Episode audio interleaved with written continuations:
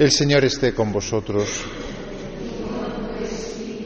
Lectura del Santo Evangelio según San Juan.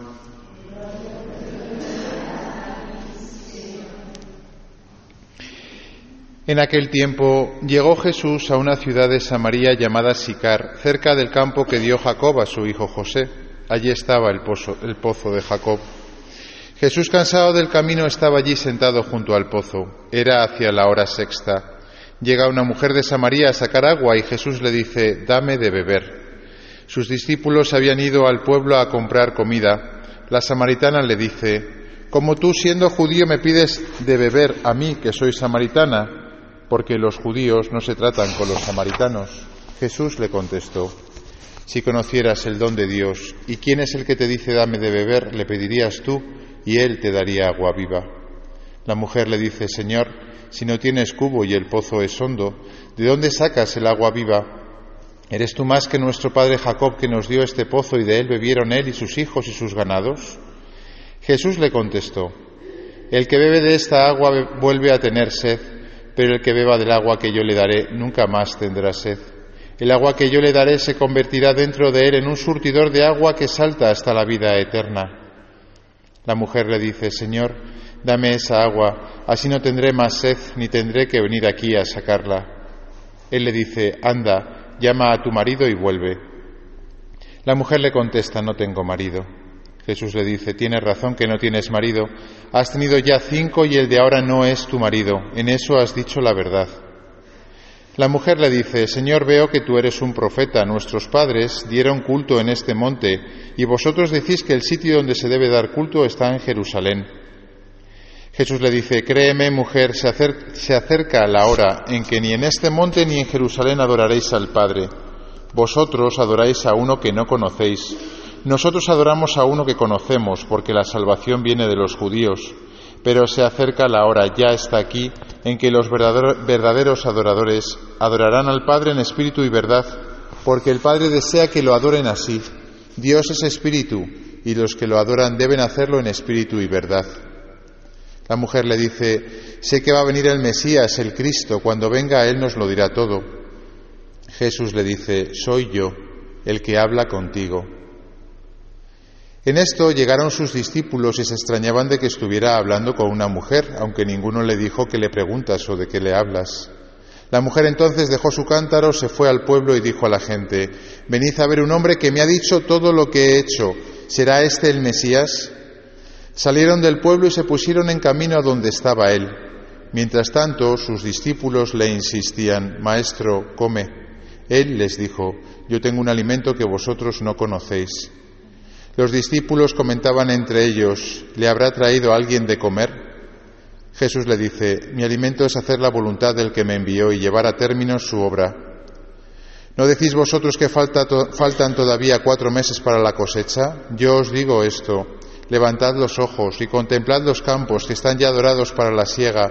El segador ya está recibiendo salario y almacenando fruto para la vida eterna, y así se alegran lo mismo sembrador y segador. Con todo, tiene razón el proverbio, uno siembra y otro siega.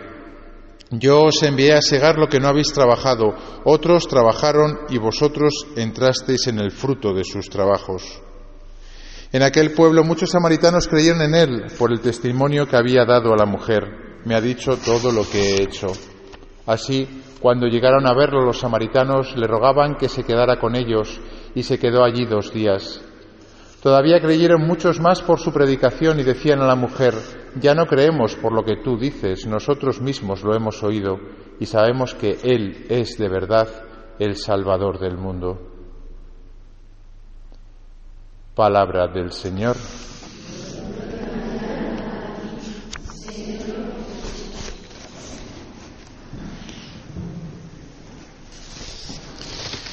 Queridas hermanas clarisas, queridos hermanos todos, Estamos celebrando el tercer domingo de Cuaresma, después de haber eh, escuchado los dos primeros domingos los evangelios que se repiten todos los años, en todos los ciclos, el evangelio de, las tentaciones y el evangelio de la transfiguración.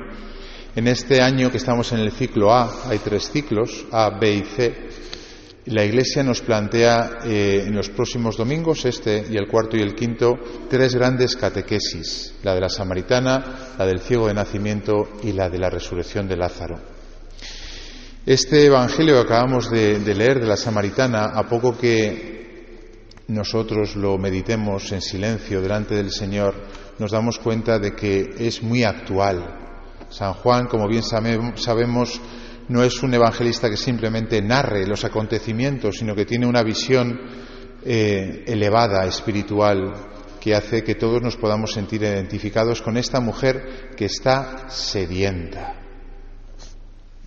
Y todos nos damos cuenta de que esa sed no es solamente una sed física, la que evidentemente aparece en primer lugar, ¿no? La de la mujer que va a buscar agua, sino una sed profunda, una sed espiritual, que no la había saciado nada ni nadie, ni los cinco maridos que tenía, ni nada de nadie.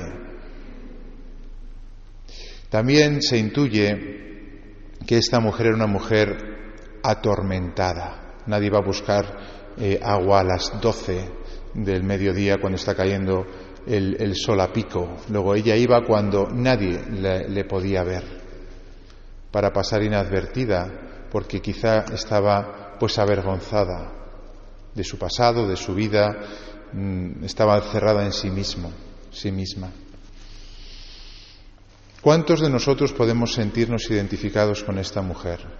¿Cuántos jóvenes, yo que vengo con un grupito de, de jóvenes de, de, Madrid, del CEU, ¿no? donde trabajo de capellán, somos una pequeña, demasiado pequeña representación, madres. A ver si la próxima vez rezamos más entre todos y conseguimos.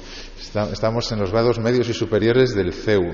La universidad vinimos en octubre, pero no pasamos por aquí. La próxima vez pasaremos por aquí, porque se está, se está de lujo aquí. Eh, pues, ¿cuántos jóvenes con los que nos rodeamos allí y se rodean estos jóvenes están sedientos y están rotos por dentro? De tal manera que están encerrados en sí mismos y, no quieren ni siquiera abrirse a los demás, ¿no? Y no solamente los jóvenes, ¿eh? también los adultos están aquí. ¿Cuántas personas eh, han, han, recibido tantos reveses en la vida que se vuelven cínicos de alguna manera y que incluso con Dios, ¿no? Pueden llegar a pensar que Dios se ha olvidado de ellos, que no les tiene en cuenta, que se, se, ha cebado incluso en las cruces y los sufrimientos que, que, le han infligido en la vida. ¿no? Todos podemos sentirnos identificados con la samaritana. Porque el ser humano es muy fácil de entender, lo que pasa es que hoy en día estamos pues un poco perdidos. Es tan fácil de entender como que el ser humano está hecho por Dios, que es amor, y por tanto el ser humano solamente vive para amar y para ser amado. Y todo lo que hace, todo lo que busca, todo lo que emprende, en el fondo es un deseo de que le quieran, de que le amen. Y cuando uno no se deja amar por Dios, pues entonces busca eh, ese amor en sucedáneos que duran lo que duran, pero no puede durar infinito, es imposible. Ni las criaturas humanas, ni la mejor de las amistades, ni el matrimonio más encajado puede llegar, jamás, nunca, a saciar el corazón humano que es infinito, infinito. Y si no, miremos dentro de nosotros y seamos eh, coherentes con los deseos que tenemos en el corazón. Tenemos deseos infinitos. Por eso, un joven no es alguien que tiene poca edad, un joven es aquel que reconoce que su corazón está hecho para cosas infinitas. Hay jóvenes que son ancianos y ancianos que son jóvenes, como el Papa Juan Pablo II, si recuerdan, cuando vino a España y él dijo que era un joven de 83 años, porque él reconocía ese deseo infinito de amor que solamente Dios puede llenarlo, colmarlo. Esta mujer, en este diálogo sabroso con Jesús, que podríamos dedicarle pues largo rato a meditar, ¿no? Se da cuenta que el que está delante suya es Dios es el Mesías y que lo que le está ofreciendo no es algo pasajero como le han ofrecido sus maridos, sus amistades, sus viajes o sus, sus quehaceres. Le está ofreciendo, dice Jesús directamente, un agua viva que nunca más hará que tenga sed esa mujer. El agua que yo te daré se convertirá dentro de, de ti en un surtidor de agua que salta hasta la vida eterna. Cuando la mujer oye esto, le dice, dame de esa agua, porque es lo que vengo buscando, porque es lo que estoy necesitando durante toda mi vida.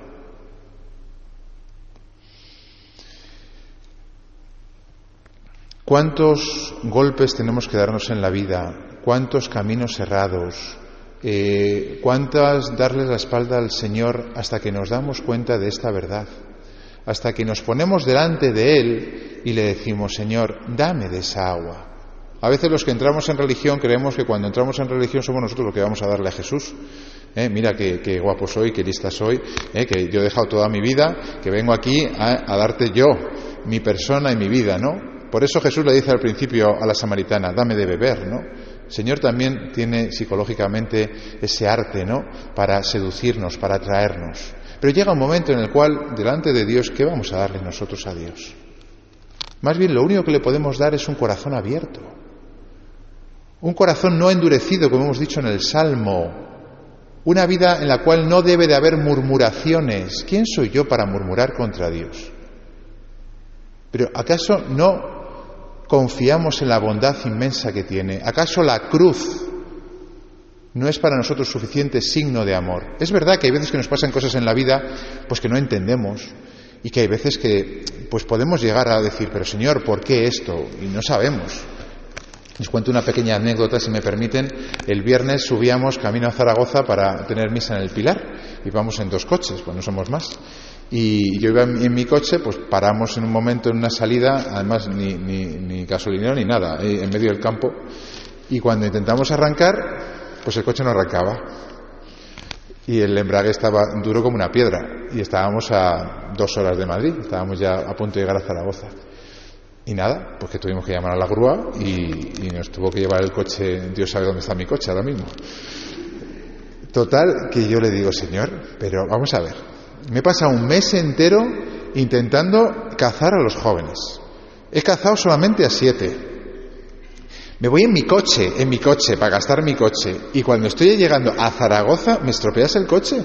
digo, pero es que de verdad, o sea, es que parece que, me da más el diablo que tú.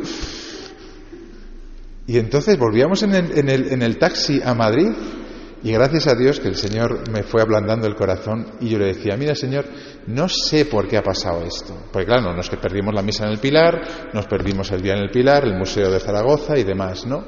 No, no entiendo tus planes, pero te quiero. Te quiero. Y no quiero dudar de ti, porque en esos momentos se mete el enemigo, ciertamente, y, te hace creer que Dios ha olvidado de ti, que no te quiere, etcétera, etcétera, ¿no? Abrazar los planes de Dios y estar atento a lo que el Señor nos quiere decir en cada momento. Yo dije, Señor, no entiendo qué es lo que quieres hacer con esto, pero voy a evangelizar al taxista. Y me puse a hablar con el taxista a las dos horas de camino a Madrid. Hay unos tatuajes ahí potentes y un tal y cual, y dije, voy por este. Hay dos horas hablando con él de, pues de, lo humano y de lo divino, más bien de lo humano, porque para llegar a lo divino hay que empezar con lo humano. Pues ya está, pues si fue eso, fue eso, y si no fue eso, pues Dios sabrá. Abracemos los planes de Dios. Abracemos, no murmuremos como el pueblo de Israel. Y entendamos que Dios es capaz de sacar agua de las rocas. Eso es demasiado fácil. Un bastonazo de Moisés y sacó agua de la roca. Lo que es más difícil es sacar agua de tu corazón, porque a veces ese corazón está más endurecido que cualquier roca de pedernal, porque nos encerramos en nosotros mismos, porque buscamos saciarnos donde no podemos saciarnos, a pesar de todos los golpes que nos hemos dado en la vida. Y el Señor dice, ¿hasta cuándo? ¿Cuándo se enterará? Y por eso a veces las cosas que nos pasan en la vida, ¿no? Que el Señor permite, tolera, no, no, no las manda. La vida tiene sus, sus, sus, reglas, sus leyes físicas. El Señor ha dejado correr el mundo. ¿Qué me voy a quejar yo de que el mundo sea mundo y de que la gravedad funcione? Y de que los coches se estropeen. Pues ya está, se tenía que estropear en algún momento. Pues le, ha dado aventura al viaje. Cuando llegas a Madrid a las 5 de la tarde y dices, Dios mío, otra vez para allá. Bueno, pues son las cosas en las que el Señor te va educando. Él sabe más. ¿Qué es ese agua viva, ese manantial interior, ese surtidor que salta hasta la vida eterna? Pues lo hemos leído en la segunda lectura. San Pablo a los romanos les dice, el amor de Dios ha sido derramado en nuestros corazones por el Espíritu Santo que se nos ha dado. Tenemos el Espíritu de Dios dentro de nosotros, hermanos. Podemos invocarlo. Podemos sanear nuestro corazón si es que tenemos cinco maridos o diez o quince o tantos otros amores detrás de los cuales nos hemos ido y no nos han dado nada. Qué bien una buena confesión en cuaresma, como han hecho los jóvenes estos días, sanear el corazón, limpiarlo, para que nuestro corazón se convierta en un surtidor. Y entonces podamos ser personas que, pase lo que nos pase, estamos siempre alegres. Pase lo que nos pase, estamos siempre desbordando amor. Pase lo que nos pase, hombre, claro, queremos ser queridos, pero si no nos quieren, tenemos suficiente surtidor dentro. Hoy en día que, por desgracia, todos acarreamos tantas heridas de la infancia, de las familias desestructuradas, de las relaciones violentas que hay entre las personas y los amigos. A veces creemos que no podemos amar porque llevamos una mochila demasiado grande.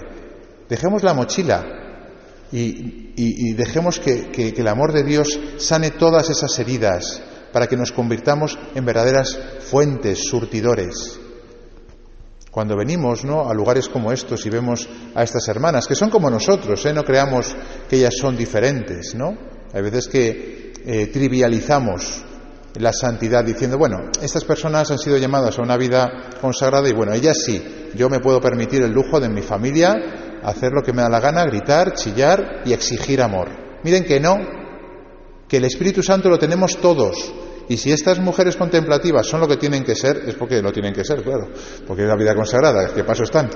Pero nosotros tenemos el Espíritu Santo en la misma medida y debemos de ser surtidores de amor, aunque los de alrededor nuestro nos causen heridas, aunque no nos quieran, porque tenemos el amor de Dios dentro de nosotros. Y si no lo tenemos, hermanos, supliquémoslo, gritémoslo, digamos al Señor, dame de esa agua. Yo quiero ser un surtidor de amor que esté continuamente dando, aunque me gaste y me desgaste. El Señor lo quiere. El Señor lo quiere. Y esta mujer cuando vio eso no hacía otra cosa sino dar saltos de alegría. La que había ido a escondidas a las doce cuando caía el sol a pico, se fue al pueblo a cantarle a todo el mundo que había descubierto el amor de su vida. Cuando uno se encuentra con el Señor, se convierte en un apóstol necesariamente. Por eso, hermanos, no nos refugiemos ninguno de nosotros en heridas, en maridos que hemos tenido que nos han fallado y en planes de Dios que han salido torcidos. Dejemos que el Señor actúe en nuestra vida. Leamos la historia de nuestro corazón y seamos capaces de pedir, de suplicar, de gritar al Señor. Y si más desesperado estás en el momento en el que estás, más todavía, a veces el Señor nos tiene que poner al borde de nuestras fuerzas para conseguir de una vez que nos postremos delante de Él como la mujer y le digamos, dame de esa agua, pero díganselo, grítenselo, el Señor necesita oírlo, necesita su corazón abierto, no endurecido, dispuesto a recibir todo lo que Él nos quiere dar. Ojalá que este cuaresma se convierta en un tiempo de purificación en el que el Señor limpie nuestro corazón y lo convierta en ese manantial de agua viva que salta hasta la vida eterna.